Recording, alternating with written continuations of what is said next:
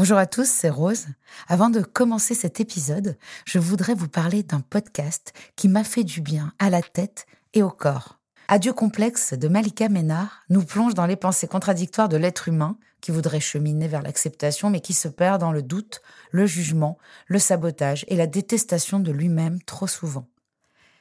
Malika reçoit des personnalités fortes qui, comme elle, ont réussi à sortir de ce mode de fonctionnement qui est la cause de la majorité de nos comportements destructeurs.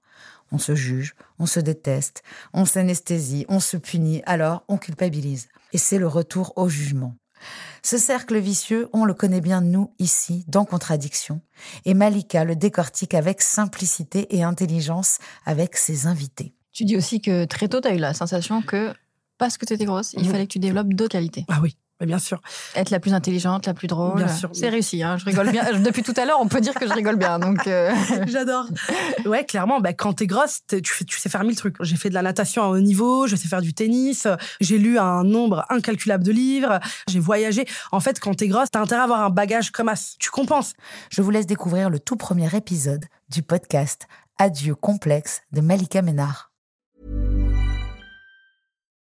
Life is full of what ifs. Some awesome, like what if AI could fold your laundry? And some, well, less awesome, like what if you have unexpected medical costs? United Healthcare can help get you covered with Health Protector Guard fixed indemnity insurance plans. They supplement your primary plan to help you manage out of pocket costs. No deductibles, no enrollment periods, and especially no more what ifs. Visit uh1.com to find the Health Protector Guard plan for you. Double Monde, création. De toute façon, j'ai l'impression que quand on est addict, en tout cas je parle en mon nom, mais moi il a fallu que je tombe aussi bas pour euh, donner un coup quoi, et remonter à la surface. Je suis Rose et ensemble, dans cette nouvelle saison de contradictions, nous allons continuer d'étudier ce qui nous manque à l'intérieur et que nous n'avons de cesse de chercher à l'extérieur. En comprenant mieux les mécanismes de nos dépendances, nous essaierons d'aider ceux qui en souffrent encore, de près ou de loin, mais aussi ceux qui en souffriront peut-être plus tard, nos enfants. Quels sont les liens entre troubles mentaux, profils neuroatypiques et addiction Quels sont les horizons, les espoirs et les découvertes auxquels nous raccrocher? Si l'addiction est une maladie dont on ne guérit pas, comment vivre avec dans les meilleures conditions possibles? Aux côtés d'auteurs, de médecins, de psychologues, de philosophes, de politiciens, de personnalités diverses, anonymes ou moins, plongeons ensemble au cœur de nos contradictions. Bienvenue dans Contradiction, le podcast pour les gens qui se donnent du mal pour aller bien.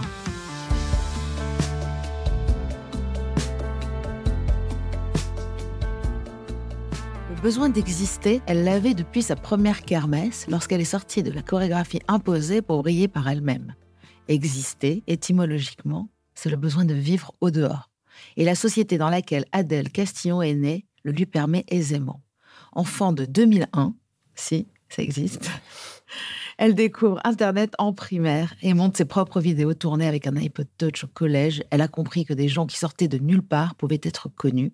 Elle rencontre le Dalai Lama à 14 ans, obtient un rôle au cinéma dans un film de Dominique Farrugia à 15 ans. En 2018, elle a alors 17 ans le duo qu'elle forme avec son premier grand amour Mathieu explose sous les feux des streams. Des centaines de millions pour être presque précis. Elle est authentique, parle à sa génération, ne se protège pas, elle grandit dans un monde où l'image est aussi importante que le produit et ça lui nuit autant que ça l'inspire. Mais Adèle est fragile, insécure et amoureuse et les médocs adorent ce genre de profil. Des cachets pour cacher, dit-elle dans le titre d'Oliprane, extrait de son dernier opus Plaisir, risque, dépendance. Mais que désire-t-elle cacher?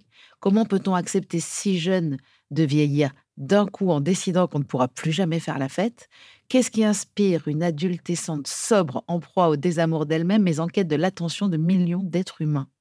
Merci Adèle Castillon de nous faire profiter de ton parcours déjà grand du haut de tes 23 ans. Salut Rose. Merci beaucoup d'être là. Je suis contente. Bah, merci à toi. Je suis très contente d'être là aussi. J'ai beaucoup écouté ce podcast euh, qui m'a aidé aussi. Donc, euh, c'est un honneur d'être ici. Oh, je suis trop contente. Oui, on s'est rencontrés euh, parce que aussi, je, je t'ai découverte, moi, en connaissant les chansons de Vidéo Club, donc de ton groupe. Mais toi, personnellement, je ne savais pas, en fait. Voilà, je suis trop, trop vieille, sûrement. Et je t'ai découverte à la radio avec Wax. Et oui, c'est euh, ça. ah, C'était quoi la reprise que tu C'était une chanson euh, qui s'appelle Riptide. Ouais, exactement. C'était incroyable. J'adore ce qu'il fait. Merci façon, beaucoup. Il est très fort. Il est très fort. Oui. C'est sur quelle radio? Euh, ça, c'était pour son émission Ah qui oui. s'appelle Fan- Fanzine. Fanzine. Ouais. Alors, Adèle, tu sais que j'ai l'habitude de demander aux, aux invités de me donner leur définition de l'addiction. Ah oui, c'est vrai. Euh, mince, j'aurais dû anticiper. Moi, Surtout je suis pas. si perfectionniste. Euh, ma définition de l'addiction, euh, pour moi, c'est euh, ne pas pouvoir se passer d'un produit pour vivre, pour exister. Exister, toujours. Oui. C'est marrant, j'ai découvert ça. Exister, c'est vivre au dehors, alors que vivre, c'est pour vivre pour soi. Oui. Exister, c'est l'extérieur, quoi. Bah, C'est- ça en dit déjà long. C'est fou. Qu'est-ce qui amène une jeune fille donc magnifique, épanouie et qui est surtout dans une famille pleine d'amour en fait Euh, Je vais pas te dire me raconter ton enfance parce que tu es encore dedans pratiquement, mais je veux dire c'était chouette la maison. euh, J'ai l'impression avec des parents assez euh, intellectuels et ouverts. Oui, complètement. Euh, je me suis toujours sentie très chanceuse dans mon groupe d'amis, dès l'école, quand je voyais les, les enfants, enfin les, mes amis pleurer, leurs parents se séparaient. je voyais un peu tous ces drames autour de moi. Et, moi, je ne pouvais pas comprendre ça, puisque ça se passait toujours très bien à la maison. Et d'ailleurs, mes copains et copines, dès qu'ils venaient à la maison, me disaient souvent euh, Mais tu as de la chance, tu as des parents qui s'aiment. Et c'est vrai qu'il y avait la création, la, la lecture qui était très importante. Enfin, l'art prenait une place assez importante déjà dans mon enfance. Donc, c'est vrai que j'ai eu de quoi m'épanouir et c'était une chance. Mais alors, en général, on dit toujours que, que la- la- l'addiction euh, peut venir euh, de, de souffrance. Moi, j'ai passé euh, 20 ans à chercher le pourquoi du comment parce que j'ai grandi dans une famille aussi heureuse et c'est pour moi mon enfance c'est le soleil c'est Nice c'est euh, la musique la guitare mon père qui joue enfin c'était ma- magique quoi. Mais sauf que je- à chaque fois je, me- je vois le déclic c'est je commence à aller mal à partir du moment où je suis pas bien dans ma peau où je me commence à me regarder à pas m'aimer quoi toi tu- et donc je, je vois pas le rapport avec ma famille tu vois quelque part est-ce que toi tu sais ce qui a pu t'amener à, à- à vouloir déconner? En tout cas, j'ai eu cette même problématique, moi, de vouloir chercher le pourquoi du comment, et ça a été même limite souffrant. Enfin, je me, je me suis retrouvée à essayer de me trouver des excuses pour euh, me défoncer. Mais moi, ce qui m'a poussée à consommer, c'était. euh, je pense que oui, ça doit être un problème de confiance en moi, mais j'avais pas l'impression de ne pas avoir confiance en moi. C'est vraiment qu'en étant sobre que je me suis rendu compte qu'en fait, j'étais hyper mal dans ma peau. Mais je pense que c'est ça, c'était pour euh, mieux accepter le regard de l'autre. Alors, comment ça a commencé? Donc, toi, tu as, quel âge euh, la première fois que tu as une sensation de, de- d'un comportement modifié par un produit? Alors, si on veut aller loin dans l'addiction, je pense que la première fois que je me suis sentie addict à quelque chose, j'étais très, très, très, très jeune. Je devais avoir euh, 12 ans euh, ou 13 ans. Et c'est l'ordinateur, ma première addiction. Je découvre un jeu sur Internet euh, et, et j'adore. Ça me sort de, mes pensées. Et, euh, donc, euh, j'y joue tout le temps. Ça, ça crée des tensions avec mes parents qui en peuvent plus de me voir devant l'ordinateur. Et donc, je fais un, premier move en fait euh, d'addict. J'attends que mes parents soient couchés. Je mets un réveil, donc je vais me coucher avant. Je mets un réveil vers 2 ou 3 heures du matin. Je me, je me lève et je vais jouer à l'ordinateur. Et puis, quand mon, mon père se réveille, lui qui se réveille tôt, je lui fais croire que je viens tout juste d'arriver. Donc, je suis déjà dans le mensonge.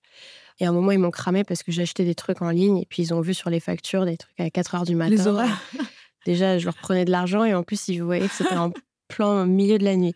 Donc, euh, ça m'a calmé, j'ai arrêté. Et c'est plus tard, mes premières sensations. Je me rappelle de mes premières soirées. Moi, j'étais frustrée. Je voyais mes amis boire de l'alcool. J'aimais pas du tout le goût. Euh, et ça me faisait rien. Je ne sentais pas les effets.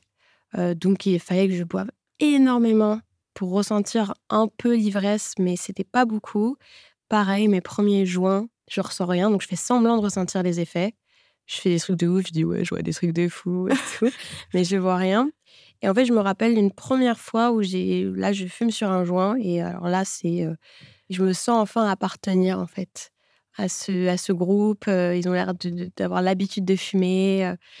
Euh, et, euh, et là, je me dis, OK, c'est cool. Et direct, je veux en acheter. Je veux, euh, je veux avoir ça, quoi. Ah, parce que souvent, on commence euh, à consommer en prenant les consos des autres un peu, on essaye. On... Toi, tout de suite, tu veux avoir ta propre moi. conso. je ouais, veux, ouais. ouais. Et donc, en fait, toi, ta première drogue, en fait, c'est le pétard.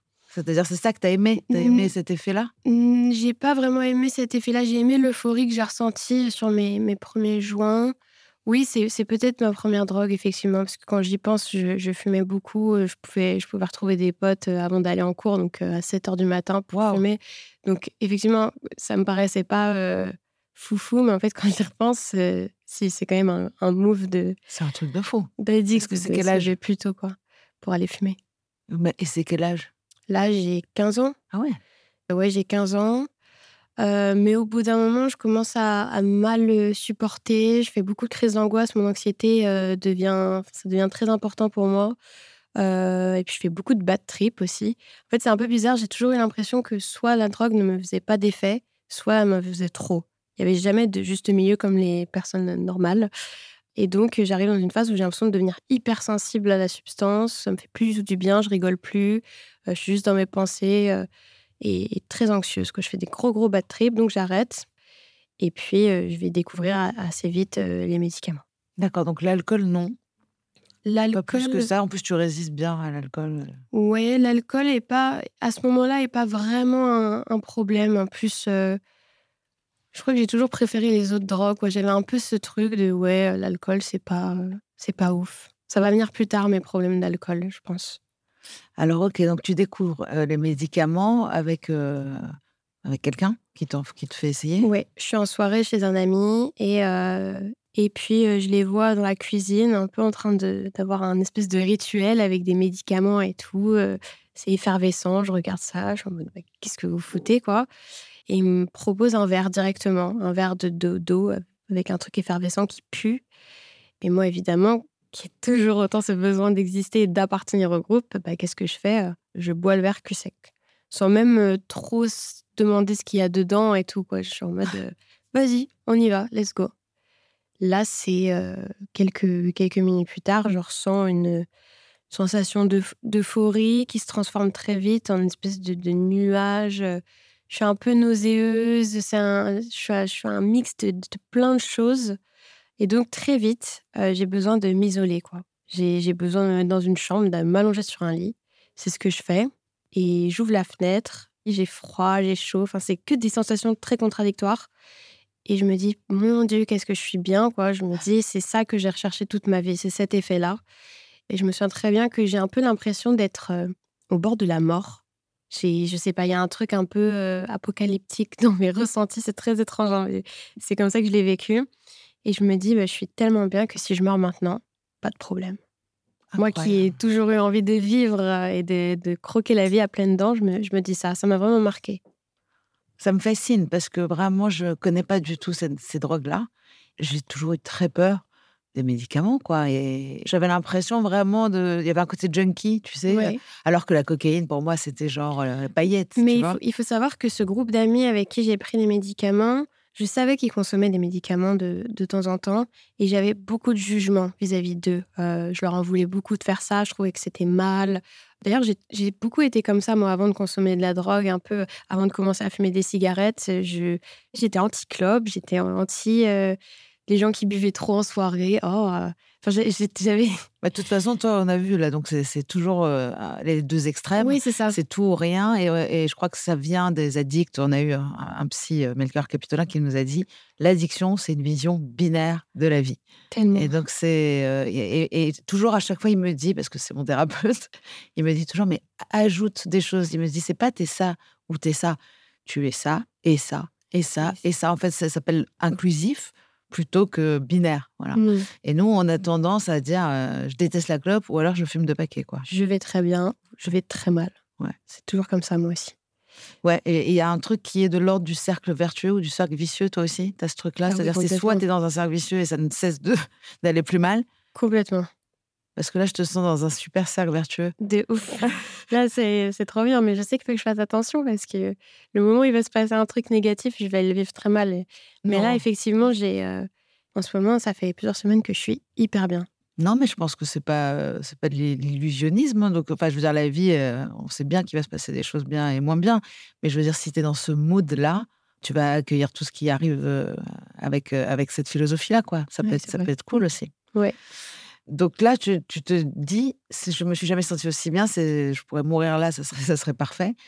Donc tu sais que tu vas, tu vas devoir recommencer et que tu le referas. Tu sais que ça va faire partie de ta vie. Oui, tout de suite. euh, Enfin, je, je sais que voilà, ce, ce truc-là existe, donc euh, pourquoi, pourquoi m'en priver?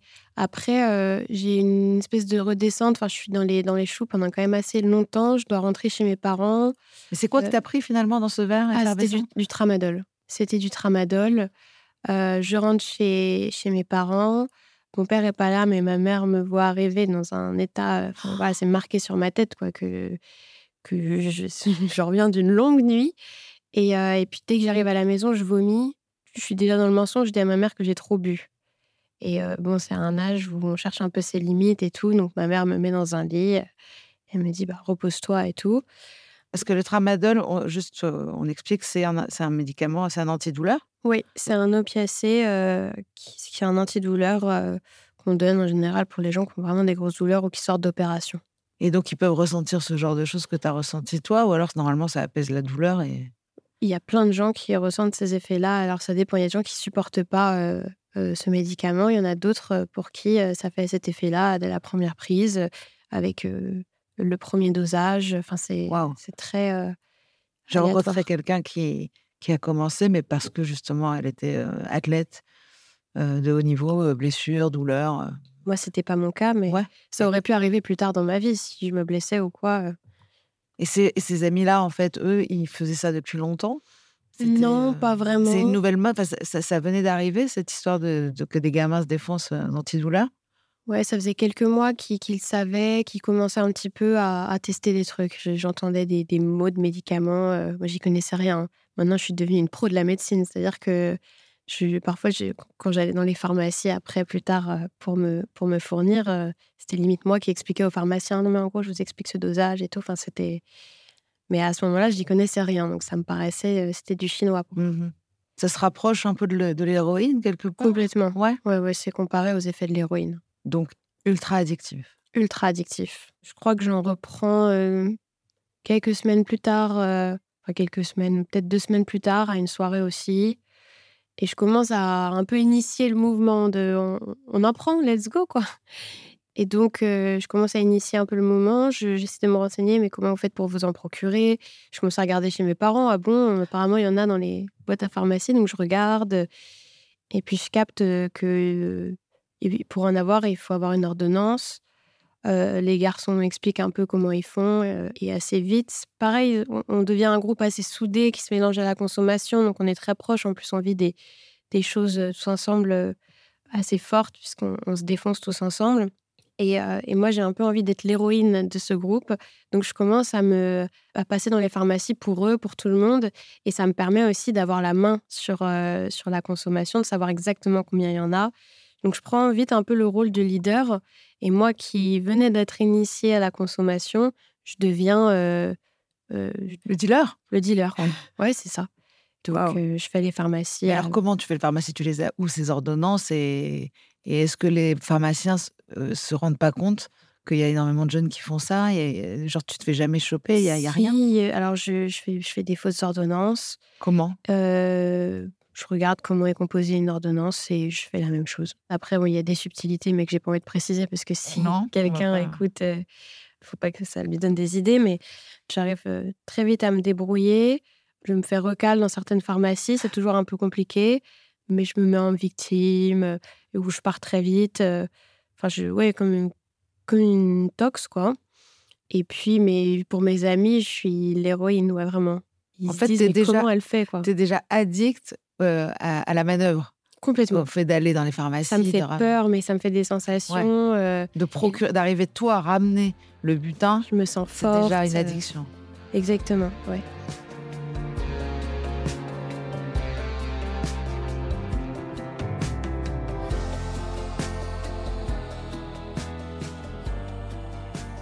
Alors, euh, il s'est passé quelque chose de grave pour que tu aies envie de, d'arrêter, d'essayer de, de Oui, en, tout cas, euh, donc c'est vrai que je- j'en prenais en soirée, puis un jour, je, je- je décide d'en prendre avant d'aller à l'école. Là, c'est le début de l'addiction. Là, j'arrive plus à, à m'arrêter. J'essaye d'arrêter une fois, euh, un peu malgré moi. J'ai pas trop entendu parler de ces histoires de sevrage. Et je, pour la première fois, je, comprends qu'en fait, mon corps en redemande. J'ai des frissons, j'arrive pas à dormir, je sue, euh, euh, je suis à fleur de peau. euh, Enfin, je pourrais tout casser dans ma chambre. Là, je, je me retrouve vraiment comme. Euh, je sais pas si vous avez vu dans Basketball Diaries, Leonardo DiCaprio euh, Non. qui joue Jim Carroll. Enfin, je me retrouve un peu comme ça, quoi, un état de, de sevrage euh, hardcore. Donc, euh, dès que je peux, je- j'en reprends. Et euh, je continue d'en prendre. Je suis un peu dans le déni de l'addiction. Je me dis quand même que, que je suis jeune. Je vois mes potes aussi qui en prennent à peu près à la même. euh, Enfin, comme moi. Donc, euh, je me rassure comme je peux. Et puis, en plus, en même temps, il y a quand même le succès de Vidéo Club. Tout ça arrive en même temps parce que moi, je commence à consommer au tout début, avant même que Vidéo Club, euh, mon groupe de musique, ne, ne, marche. Et, euh, donc, c'est un espèce de fouillis. J'ai même pas le temps de trop de penser à ça. Et puis, je fais euh, une overdose une première fois. Là, je me dis, OK, il faut que j'arrête, quoi. C'est une connerie. Il y a mon meilleur pote qui vient me voir, qui me dit, tu vas tout jeter maintenant, quoi. Et là, je me rends compte que je suis folle parce qu'au moment de tout jeter dans les toilettes avec lui, j'arrive à en cacher Waouh. dans mon, dans mon pantalon. Parce qu'en fait, à ce moment-là, je me dis, mais comment je vais faire? Non, je peux pas, quoi. Là, à ce moment-là, c'est vraiment le sevrage physique qui me fait peur parce que j'ai tellement essayé toute seule d'arrêter et jamais réussi et j'ai vécu des trucs traumatisants. J'ai l'impression que, que je, l'angoisse que j'ai quand je suis en sevrage, elle restera à vie, quoi. Il y a que les médicaments qui peuvent apaiser mon sentiment d'angoisse. Enfin, en tout cas, le faire disparaître. Et donc là, là, je me dis, OK, il faut que je, je commence. La première graine, en tout cas, est, est plantée dans ma tête, il faut que je me fasse aider. Donc, je décide de voir un, un addictologue qui me propose un peu différents types de sevrage. Tu vas de toi-même voir cet addictologue? Oui, je vais de moi-même. Et puis, bon, euh, c'est aussi une manière de rassurer mes parents parce qu'eux, ils ont une première overdose qui est assez dramatique pour eux quand même. Ça me donne l'impression de, gérer un peu la situation. Et là, l'addictologue me propose différentes manières de, me sevrer, dont une euh, qui est de continuer à prendre du tramadol, mais de baisser progressivement. Bah, c'est génial. Là, tu es en train de me dire que je peux arrêter en continuant de- d'en prendre, quoi. C'est top. Donc, évidemment, je, dis, bah, let's go, quoi. Mais bon, euh, c'est comme dire à un alcoolique, bon, t'as droit à un verre tous les soirs. Ça n'existe pas, quoi. Moi, j'arrive pas à consommer normalement. Donc, en fait, je me retrouve avec des vraies ordonnances, mais je continue à en faire des fausses. Et je fais croire à mon médecin que c'est bon, tout se passe bien, à mes parents que je gère. Donc, je me retrouve en comportement addictif. Enfin, je, je mange, je, manipule. Et ça euh, se voit beaucoup, la consommation de tramadol. euh, Tes parents, ils, arrivent à. Bah, mes à parents, ils commencent à, à s'habituer en fait à, à me voir un peu comme ça et euh, Comment et- comme ça je le cache. Enfin, je Je veux dire, c'est quoi l'état euh, Euh, L'état, bah, c'est je suis molle, quoi. Je dors beaucoup. Et puis, je suis ailleurs. Moi, je- quand je revois des photos et des vidéos de l'époque, j'ai les yeux vides. Mon regard est vide. J'étais absente. J'étais absente. Et, euh, et donc, j'essaie quand même de faire en sorte que ça se voit moins. Donc, je commence à, à gérer un peu mes horaires de conso. Pareil, j'ai- je mangeais pas parce que j'avais pas faim quand je, quand je consommais. Donc, j'essaye de prendre juste avant d'aller manger. Comme ça, j'ai pas encore les effets, je peux manger. Tout est calculé. Là, je commence à me faire mon planning, quoi. C'est calculé, je compte les cachets que j'ai, euh, je gère. Là, je deviens vraiment. euh, Et c'est quoi les doses? Euh, bah là, ça devient. C'est c'est énorme. là. Je prends euh, à ce moment-là une dizaine de cachets par jour, voire plus. Et ça fait qu'augmenter. Il y a le Covid qui arrive. euh, et donc là, je n'ai plus que du temps pour me défoncer à ce moment-là. Mes parents ont un peu l'impression que ça va parce qu'en plus, ils, ils voient quand même ce médecin. Et moi, le médecin, j'arrive à le mener à, à la baguette, quoi. Et euh, jusqu'au jour où je fais une deuxième overdose devant mes parents. là. Devant tes parents? Ouais. C'est-à-dire? Là, à ce moment-là, j'arrive à une consommation qui est énorme. Euh, je crois que je prends euh, une vingtaine de cachets, ce qui est énorme, hein, c'est l'équivalent d'une boîte entière. C'est incroyable. Et en fait, je me rends même plus compte de la quantité que je prends. On est en novembre 2020 et je, je prends euh, juste avant d'aller dîner. Et en fait, je sens que ça monte plus vite que prévu. On est, on est pendant le repas et, donc je me dis, il faut vite que je me débarrasse de ce moment. Quoi. Il faut que, faut que je m'isole. Donc je dis à mes parents, laissez-moi débarrasser la machine, débarrasser, enfin, m'occuper de la cuisine. Quoi. Donc mes parents vont dans le salon. Là, j'oublie tout. c'est ce qu'on m'a raconté. Ils entendent un bruit énorme. Ils, arrivent dans la cuisine, j'ai la tête dans le lave-vaisselle. Et c'est bah, traumatisant pour eux. Hein. Et moi, je me réveille à l'hôpital. Je me réveille à l'hôpital et là, là c'est trop grave ce qui se passe. quoi. Je me rends compte que je, je gâche tout, que j'ai failli mourir, que je vois dans le regard de mes parents qui se sont fait complètement berner. quoi. Et je vois mon reflet, en fait, là, de d'addict. Je crois que c'est la première fois vraiment que je me rends compte. T'as une sœur aussi? Ouais. Elle était là? Ma sœur, elle n'était pas là, mais je l'ai vue directement le lendemain. J'ai reçu des messages toute la nuit d'elle. C'était mon frère aussi. Enfin, ça a été c'était un séisme pour ma famille et pour moi. Et là, je me dis, ok, là, je suis. Je, enfin, je, le savais déjà, mais je le vois vraiment en face. Je, suis folle, quoi. Sauf que en fait, tu dois arrêter, mais en fait, tu te sens tellement bien aussi dans des états. Enfin, pour en prendre autant, c'est que tu aimes être dans cet état continu, un peu cotonneux. Oui, c'est ça. C'est exactement ça. Et donc, quand ça s'arrête, ça, c'est une souffrance énorme. C'est une souffrance énorme. Et puis, j'arrive pas à voir plus loin que, que le sevrage. Donc, en plus, je, je me rappelle même plus de, de comment c'était la vie sans. Quoi. Mmh. Ça a pris toute la place en combien de temps? En, un an, en deux ans? Ça allait très, très vite, oui. En un an et demi, oui. Ça va très, très vite. C'est ce qu'on m'a expliqué plus, plus tard euh, dans un centre de désintoxication. On m'a dit que l'addiction aux médicaments, c'est ça va beaucoup plus vite que l'addiction à l'alcool ou à d'autres types de drogues. il faut que les parents se rendent compte de ça. Et... Mais bon, en même temps, qu'est-ce qu'ils auraient pu faire En fait, c'est ça. Souvent, moi, on me dit qu'est-ce que je peux faire pour mon enfant. Et moi, souvent, je me dis, je vois pas ce que mes parents auraient pu faire quand mmh. on a envie de se défoncer. On a envie de se défoncer, en fait. On fait pas. Bah, de toute façon, j'ai l'impression que quand on est addict, en tout cas, je vais parler en mon nom, mais moi, il a fallu que je tombe aussi bas pour donner un coup quoi, et remonter à la surface. Toutes les fois où j'ai pris des décisions pour aller mieux, je les prenais pas pour moi, je les prenais pour rassurer les gens qui étaient autour de mmh moi. Ça compte pas, quoi. Mmh. Ça compte pas. Et, et donc, malheureusement, j'ai l'impression que quand tu tombes dans l'addiction, tu as besoin de tomber et tomber. Après. En fait, je crois, malheureusement, que le seul conseil que j'arrive à, à, donner, moi, c'est de laisser la personne aller au fond du fond parce qu'il n'y a que là qu'on a envie d'arrêter. En fait, mmh. tant qu'on continue à tirer des bénéfices de la conso, pourquoi est-ce qu'on a envie d'arrêter? Je veux dire, on, arrête quand on voit bien qu'il n'y a plus que des, inconvénients à le faire, quoi. Oui, exactement. Malheureusement, c'est ça qui est terrible dans cette maladie, c'est pour ça qu'il y a autant de morts, c'est qu'en fait, on, est obligé d'aller au bout. Mmh. Donc là, c'est merveilleux quand même. Ton, ton bout, c'était pas la mort, c'est une cure? Alors en fait, là, on est en 2020, on est fin 2020. Donc il y a quand même un truc, une longue période entre la cure et ça. Euh, mon médecin dictologue décide de me mettre euh, sous un substitut. Euh, parce que moi, pareil, le, sevrage, vraiment, comme je le répète, ça me fait trop peur. quoi. C'est un traumatisme pour moi à chaque fois. C'est Subutex, le substitut? Ouais. Ouais, donc c'est celui qu'on donne aux héroïnomènes. Exactement. Et donc là, je dirais que c'est un peu une période vicieuse pour moi parce que je suis sous Subutex. C'est très puissant. C'est très puissant.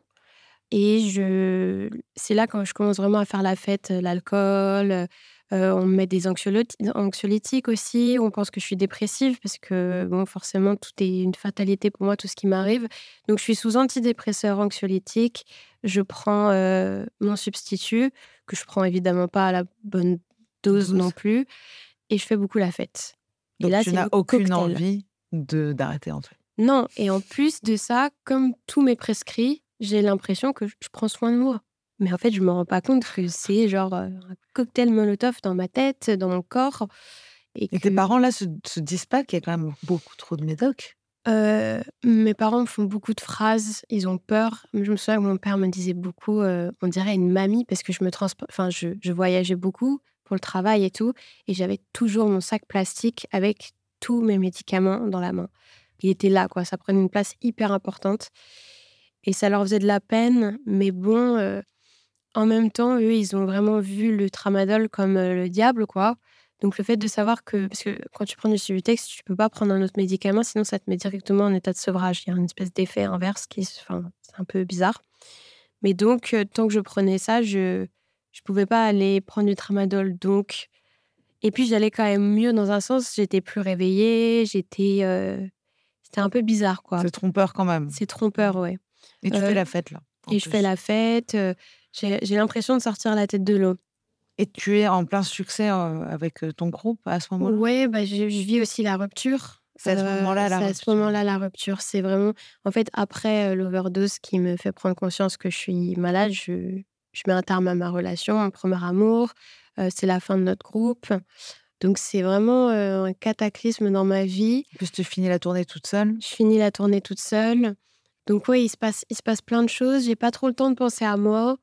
Je suis un peu dans le rush et je me dis que tout va bien et que c'est normal d'être sous Subutex. Et en vrai, je sais qu'il y a plein de gens euh, pour qui c'est une vraie solution, que c'est viable. Quoi. Donc ça, je, À long terme? à long terme, Ah bon? ouais. il y, a, il y a des gens apparemment pour qui euh, ça marche, des gens qui ont été dans l'héroïne très longtemps. euh. Enfin, Moi, un jour, j'ai pris la moitié d'un Subutex pour faire la maline. Et je me, honnêtement, j'ai été extrêmement malade pendant deux jours. Hmm. C'était et je ne comprenais pas. Enfin, j'ai eu un moment cotonneux, merveilleux. Et après, euh, ça a été un enfer sur terre. euh, Et franchement, je me dis, mais si ça, c'est le substitut du truc. Mm. Donc, en fait, il y a vraiment cette histoire de tolérance qui est hyper importante. C'est qu'à un Oui. moment donné, en fait, tu, tu augmentes les doses parce que tu, tu tolères. Ouais, exactement. Et donc, c'est à cette période-là, donc je finis la tournée de, de Vidéo Club. Je fais beaucoup la fête. Je suis quand même dans des excès euh, avec les garçons, avec, les, avec la fête. euh, tout n'est qu'excès pour moi. Et ça, c'est un peu souffrant. Je souffre, mais je n'arrive pas trop à me dire que c'est lié à ma consommation. Enfin, c'est... Mais j'ai quand même ce truc dans ma tête de me dire Ah ouais, euh, t'es quand même sous substitut, donc t'es t'es comme une tox. Enfin, il y a plein, il y a plein de choses qui se mélangent dans ma tête. Je, sais parce que j'ai retrouvé des carnets que j'ai, j'ai rouvert et que j'ai relus il y a, il y a quelques semaines. Et je me suis rendu compte que j'étais hyper malheureuse à ce moment-là. Mais d'apparence, ça, tout allait bien. Parce que je tournais, parce que si, parce que ça. Et il y a une rencontre qui est très importante pour moi à ce moment-là. C'est ma nouvelle équipe de travail, parce qu'à ce moment-là, j'ai quand même envie de me lancer en solo, j'ai envie d'écrire des nouvelles chansons, j'ai besoin même de tourner la page de Vidéo Club, de, de faire autre chose. Et je rencontre euh, mon producteur. euh, on se fait un rendez-vous. J'ai très envie de travailler avec lui. J'aime beaucoup son travail. Un gros producteur, quelqu'un d'assez important dans le milieu. Et il me pose cette question. Il me dit C'est quoi être un artiste pour toi? Et je sais pas, pour la première fois de ma vie, pourtant, j'avais beaucoup, beaucoup de mal à parler de moi et de mes problèmes de drogue. euh, franchement, le moins j'en parlais, le moins ça existait. Je me mets, je, me mets à tout lui raconter. Tout ce qui s'est passé, dans quel état je suis actuellement, quel produit je prends en ce moment et tout. Je sais pas pourquoi. Euh, à ce moment-là, je m'ouvre complètement. Et en fait, je savais pas que j'étais en train de parler à un ancien tox, mais vraiment qui a vécu euh, pff, mille choses dans sa vie, Mhm. quoi, similaires à- aux miennes.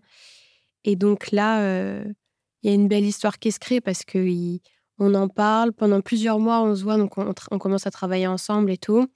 Je, je commence à aller en studio, euh, je rencontre Surkin avec qui je commence à travailler mon album.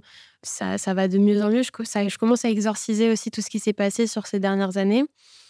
Puis il y a cette personne dont je parlais qui, me, qui me voit régulièrement, qui me brusque jamais, mais qui, me- qui, me, qui me fait des petites phrases genre Ah ouais, mais, mais t'es une tox, toi. Et moi, je prends hyper mal, mais n'importe quoi, pourquoi tu dis ça? et tout. je- Mais ça me fait réagir un peu à chaque fois. Et donc, ça grandit dans ma tête quand même que j'aimerais bien retrouver la sobriété. J'ai envie de, j'ai envie de retrouver ce que l'état dans lequel j'étais avant de, de, de connaître les produits, quoi. Et je me dis, ça doit bien être possible quand même, mais je sais pas du tout par où commencer. Et l'idée de la cure commence à naître dans ma tête. Mais pareil, euh, admettre qu'il faut que j'aille en cure, c'est encore une fois admettre que, que je suis malade, quoi. Mm. Et puis un jour, euh, je crois que mon équipe euh, pro, donc cette nouvelle équipe, commence à s'inquiéter un peu pour moi. Et jusque-là, euh, mes problèmes de drogue avaient jamais, n'étaient jamais allés sur, mon, sur l'aspect professionnel de Mhm. ma vie. Quoi. Ça, j'avais toujours réussi un peu à tenir à l'écart ce problème. Et, euh, et donc, euh, cette personne m'appelle en me disant, écoute, euh, je commence à avoir peur pour toi, j'ai peur que tu pas les épaules. Enfin, je, je sais que tu peux, avec ta béquille, euh, faire des concerts, etc. Mais, mais moi, ça me fait peur et je pense que tu es capable de, de, de, de faire autrement. C'est la première fois qu'il le formule vraiment. Et moi, à ce moment-là, et je pense qu'il m'a appelé au bon moment. quoi. J'étais genre tellement à fleur d'épaule et tout. Et là, je m'effondre en larmes. Je lui dis, il faut que je fasse une cure. Et en fait, il attendait vraiment que ça vienne de moi, que je lui dise ça, que je sois vraiment en train de pleurer. Il m'a dit, OK, on met tout en pause. Et euh, je sais exactement où il faut que tu ailles. Et c'est qu'en début 2023 que je pars en cure de désintoxication, que je me sèvre de tous les produits, que j'arrête l'alcool, que j'arrête euh, les médicaments, tout. J'ai arrêté les antidépresseurs, les anxiolytiques et évidemment ce substitut. Et voilà, et là, c'est le, début de la rédemption. quoi. Oh là là. Ouais. merveille. Et donc, cette cure, elle a duré combien de temps? Je suis restée là-bas euh, cinq semaines. Ah ouais, quand même. Ouais, Quand même. Donc là, en fait, tu te sevrais du Subutex. ouais, exactement. Mais par contre, là, on est dans une optique euh, donc abstinence totale et on est et, et d'un coup net. En fait, euh, j'étais toujours un peu dans le déni de l'alcool quand je suis arrivée. D'ailleurs, je me suis mis une caisse genre la veille de mon départ en cure, quoi. Mais euh, oui, j'arrive là-bas et en fait, c'est un, un programme particulier, euh, programme euh, Minnesota. Je, je parle avec les thérapeutes et tout. Pour moi, j'arrive en me disant, voilà, j'ai un problème avec les médicaments. Et au fur et à mesure, j'ai creusé avec les thérapeutes et je me suis rendu compte qu'en fait, de toute façon, j'étais addict. Je suis quelqu'un d'addict, c'est-à-dire que j'aurais le même problème avec euh, l'alcool, avec le sucre, avec euh, même si je fais trop de sport, je peux devenir addict au sport. Enfin bon. Et donc, euh, tant qu'à arrêter, ouais, autant autant y aller quoi. Tant qu'à faire des efforts, autant autant les faire euh, à fond. Euh, ça a été un peu dur à accepter au début. Je me suis dit mais comment ça, moi, je vais pas pouvoir avoir le droit de faire la fête comme tout le monde? Et au fur et à mesure, j'ai compris que rien que penser comme ça, c'était déjà penser comme une addict. Mm. Donc, euh, ça a été dur. Je suis sortie de cure. j'ai rechuté plusieurs fois. J'ai fait la fête. hein.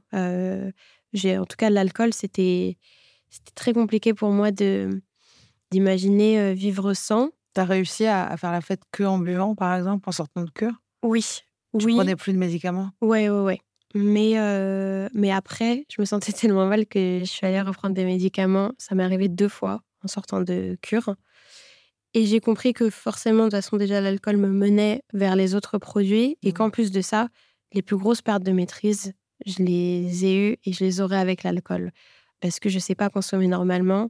Et en fait, il n'y a rien de pire pour moi comme sensation. Moi qui aime tellement contrôler mon image, avoir la maîtrise sur ce que je dis, ce que je fais, ce à quoi je ressemble. L'alcool, en fait, c'est vraiment, c'est horrible pour moi. Donc, euh, je me suis mis une vraie déterre. Je me suis dit, bon, écoute, là, tu as, le choix entre euh, foutre ta vie en l'air et vraiment euh, prendre le chemin de la rédemption. Essaye au moins, quoi. Et j'ai essayé, j'ai vraiment tout arrêté. Je me suis bien entourée avec une super psy. Je participe à des groupes de parole et tout. Et, et- et j'ai réussi. En tout cas, pour le moment, je, je suis sur cette voie-là. Et là, c'est là, c'est beau, là, parce que j'ai retrouvé euh, ce truc que j'avais quand j'étais enfant. J'ai l'impression de l'avoir retrouvé, cette envie un peu de, de croquer euh, la vie à, à pleines dents. J'ai j'ai l'impression de l'avoir retrouvé, quoi. Donc, tu étais une petite fille heureuse et tu l'es encore euh, Ouais, aujourd'hui. Et, c'était qu'une phase, on va dire, de, de ta vie. Et ça ne Ouais. te représente pas. Mais en même temps, il faut garder en, en tête qu'on, est addict, c'est ça. Ouais. C'est-à-dire qu'on on voudrait quelque part que ce soit oublié, mais il faut surtout pas l'oublier. non, faut surtout pas l'oublier.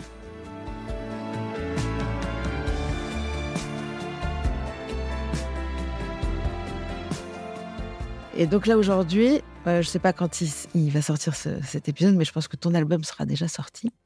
que j'ai eu la chance d'écouter en, en avant-première, donc euh, qui s'appelle Plaisir, risque, dépendance. Oui. C'est comme ça que ça se passe en Oui. général. Ouais, c'est ça.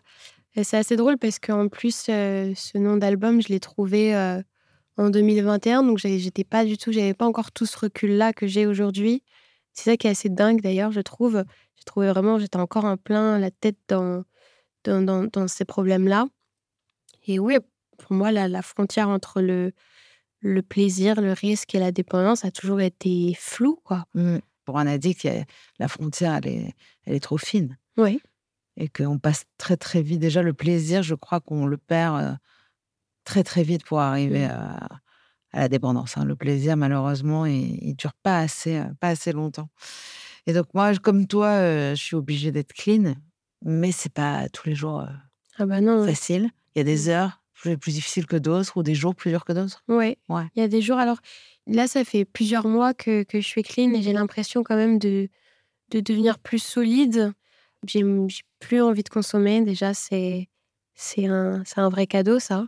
Bah, c'est ça qu'on cherche, hein, en fait. C'est Ouais. pas de pas consommer, c'est de plus en avoir envie. Exact. Et, euh, Et ça, c'est- aussi parce que tu t'éloignes de ta dernière conso. Ben, je veux dire, Oui. euh, c'est à ça que sert l'abstinence. C'est qu'en fait, plus on avance, comme qu'on arrête de fumer, on va pas refumer une clope de temps en temps. oui. Donc, euh, plus tu t'éloignes de ta dernière conso, moins tu y penses. Ouais, exactement. contrairement à quand on veut contrôler. Ouais. que Ah bah, on fait c'est- que y penser. En On fait. fait que y penser, oui. Mm. C'est horrible. Et, euh, et non, là, aujourd'hui, euh, aujourd'hui, je suis heureuse, je suis fière, euh, je suis fière d'être clean. C'est surtout ça aussi. Mais Surtout que tu as fait un album magnifique, merci. dans lequel tu parles beaucoup d'ailleurs de, de conso. Mm, Ah oui. oui. Donc, euh, moi, j'ai craqué vraiment sur euh, quelques chansons euh, que j'écoute en boucle, là, notamment Doliprane, qui est une de mes préférées. Mm. Et j'ai l'impression que tu parles beaucoup, beaucoup de ta mère. Souvent, j'ai entendu maman dans, dans les chansons Oui. de tes parents, de leur regard et du fait que tu les fais souffrir. Oui. C'est ça qui, j'ai l'impression que c'est ça qui reste pour toi. C'est c'est la souffrance que Ouais, ça a tu été. te sens euh, coupable encore? Oui, ouais, complètement. Mais tu sais que c'est pas de ta faute. Non, je sais que c'est pas de ma faute, mais c'est euh, quand j'étais en cure, j'ai fait un, un rendez-vous avec mes parents euh, et ma thérapeute, et ils ont dû raconter comment ils ont vécu mon addiction. Et au départ, en fait, mes, mes parents ont énormément d'amour entre nous, et quand ils ont commencé le rendez-vous, ils ont fait essayer de me protéger, quoi. Ils essayaient de pas trop raconter vraiment. Et la thérapeute, elle a l'habitude, donc elle leur a fait vraiment. J'avais besoin d'entendre aussi, parce que c'est maintenant je, je me rappelle de ça. Ça fait partie de la thérapie. ça fait partie de la thérapie. Mais euh, même en parlant avec ma sœur, avec mon frère, C'est des gens qu'on a lésés dans, dans la conso. Ah ouais, c'était euh, c'était d'une violence. En fait, quand quand il y a quelqu'un qui est addict dans une famille, euh, il se détruit lui, mais il détruit beaucoup autour. Moi, j'ai eu la chance parce que quand j'étais en cure, j'ai rencontré aussi d'autres gens plus âgés. J'étais la plus jeune, justement, des, des, pères de famille, des mères de famille. Ils avaient tout perdu, vraiment tout perdu. Moi, j'avais pas encore tout perdu. C'est là où, où j'ai eu de la chance, entre guillemets, c'est que je me suis, je me, je me suis reprise tôt. Et on me l'a beaucoup dit là-bas. On m'a dit, tu as de la chance parce que toi, t'as pas à reconstruire, tu as à construire. Et c'est vrai. Mais ouais, je, je suis. C'est toujours assez dur pour moi de revenir dans le, dans le passé, de, de penser à ma famille. Je crois qu'ils m'ont pardonné. En tout cas, c'est, ils sont hyper fiers de mes efforts et, et de voir où j'en suis là aujourd'hui. Toi, tu peux être, toi, tu peux être très fier de toi, en tout cas. je le suis, ouais. tu fais. Je t'ai vu euh, il y a trois ou quatre mois avant l'été, euh, en début de rétablissement. Et j'avoue que je suis euh, assez euh, fascinée, subjuguée par le changement que je vois, surtout en quelques mois. Ah, c'est C'est-à-dire, ouais, il y a quelque chose de, de vachement apaisé. T'étais pas comme ça encore. euh, T'avais pas encore ce truc-là. Ouais, il y a un truc apaisé comme si le diable avait quitté tes yeux. Je ne sais pas. Ah, c'est gentil. Il y avait peut-être un petit diable. Ah oui. Ouais. oui. Moi, je, je suis hyper contente de t'avoir invité parce que c'est la première fois déjà que j'ai quelqu'un en face de moi qui a, qui a été addict aux médicaments. Je je connais, je connais pas du tout. Donc pour moi, c'est ton expérience, elle est précieuse parce que c'est ça va parler à beaucoup de monde euh, de cette nouvelle génération. Et c'est surtout la jeunesse, euh, ce que tu représentes. Est-ce que tu veux être Est-ce que tu pourrais être une ambassadrice de sobriété, de montrer qu'on peut et qu'on peut d'une s'en sortir et de deux qu'on peut vivre sans tout ça, même en étant jeune. Je crois que j'ai j'ai pas envie d'avoir la, la prétention de, de, de prendre ce rôle-là. Moi, j'ai juste envie de raconter mon expérience. Je le fais dans mon album. On sait pas de quoi demain est fait. Euh, évidemment que si ça a de l'attrait pour d'autres personnes, j'ai envie de leur dire que c'est possible de, de s'en sortir. Mais euh, je me verrai pas faire les plateaux télé avec une pancarte. Attention, attention. C'est non. pas c'est pas du tout ce que j'ai envie de faire. Voilà, c'est une, une parenthèse. J'espère que c'est une parenthèse de ma vie euh, qui a été euh, très sombre, mais j'ai envie de raconter d'autres histoires aussi. Je sais pas encore par quelle forme d'art, peut-être toujours la musique, peut-être le cinéma reviendra, mais, mais, euh, mais voilà, je crois que j'ai pas envie de, de, de prendre ce rôle-là. Je crois que je me serais détestée. J'avais du mal à, à écouter euh, ces gens-là. En fait, j'avais même pas envie de les écouter. Donc, En euh, fait, on s'adresse pas à ceux qui sont en train de consommer et qui n'ont pas envie d'écouter. Je pense qu'on s'adresse aussi à ceux qui ont touché le, le fond et qui, justement, sont au moment du déclic, tu sais, oui, où les planètes s'alignent. Tu as eu la chance de rencontrer ton producteur, d'aller à cette cure-là, de te faire des amis. Euh, je pense qu'il faut, s'en- il faut absolument s'entourer euh, au maximum de plein, plein, plein de possibilités euh, pour pas avoir du tout un angle mort. oui. Euh, le, le moindre angle mort, c'est la porte ouverte. Euh, et la porte ouverte, eh ben, c'est la mort peut-être, Mm. au bout, tu vois. Donc je pense que c'est une question de vie ou de mort et qu'il y a des gens, à un moment donné, qui, comme nous, se rendent compte que de toute façon, il va falloir choisir entre la vie ou la mort. Mais Oui. c'est vraiment ça. Et le pire, c'est que euh, moi, souvent, je me suis dit, mais attends, mais je peux contrôler à quel moment euh, c'est le deuxième verre, c'est le troisième verre? Non, le verre qui a merdé, c'est le premier. Oui. C'est celui-là. c'est ça. Bah écoute, moi je te souhaite plein de, plein de merveilleuses choses parce que tu les mérites, que tu es une sacrée petite euh, perle, tu as une pureté comme ça. J'espère qu'on va te, te porter au nu avec cet album et que tu as un petit truc à la Billie Eilish. Il y a quelque chose qui est. Voilà. Moi je suis très, très fière de t'avoir reçu parce que je pense que tu vas exploser. Merci, c'est adorable. Merci, pour l'invitation.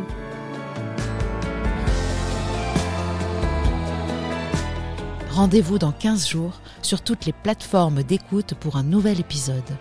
Et en attendant, retrouvez-nous sur les réseaux sociaux de Rose, de Double Monde et de Contradiction.